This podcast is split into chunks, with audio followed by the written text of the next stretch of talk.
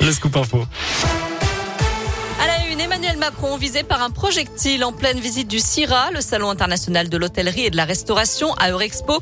Le président était la cible d'un projectile ce matin qui a rebondi sur son épaule. Selon nos informations, il s'agirait d'un œuf retrouvé écrasé au sol un peu plus loin.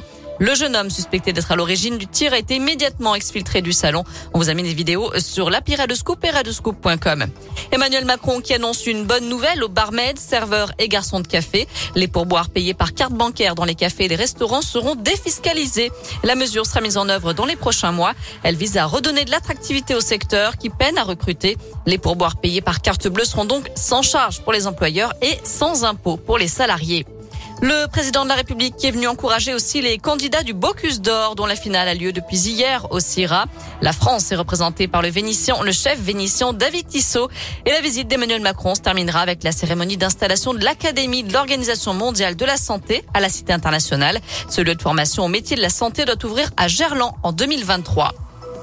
Dans le reste de l'actu, un chauffeur TCL légèrement blessé. Son bus a été la cible de jets de projectiles rue Albert Falsan dans le 9e arrondissement de Lyon hier soir vers 22h30 selon Lyon Mag. Une plainte a été déposée. La circulation des bus a été limitée dans le secteur.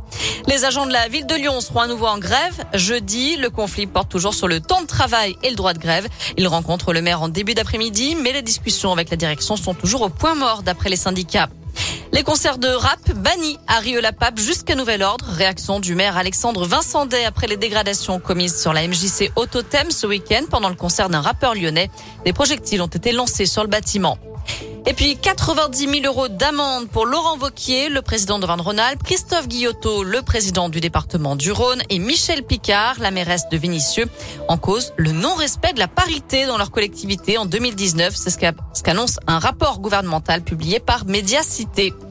Une facture salée, très salée même. L'épidémie de Covid a coûté entre 170 et 200 milliards d'euros à la France. C'est le chiffre dévoilé par le ministre des Comptes publics, Olivier Dussault. Par ailleurs, les tests Covid deviendront bien payants à partir du 15 octobre. Information confirmée donc par le Premier ministre Jean Castex. Ces tests seront remboursés seulement pour les mineurs et les personnes déjà vaccinées ou bien sur prescription médicale pour tous les autres.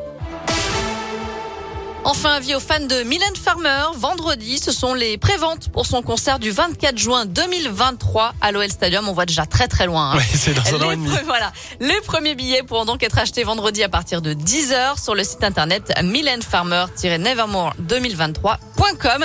Notez la date dans l'agenda.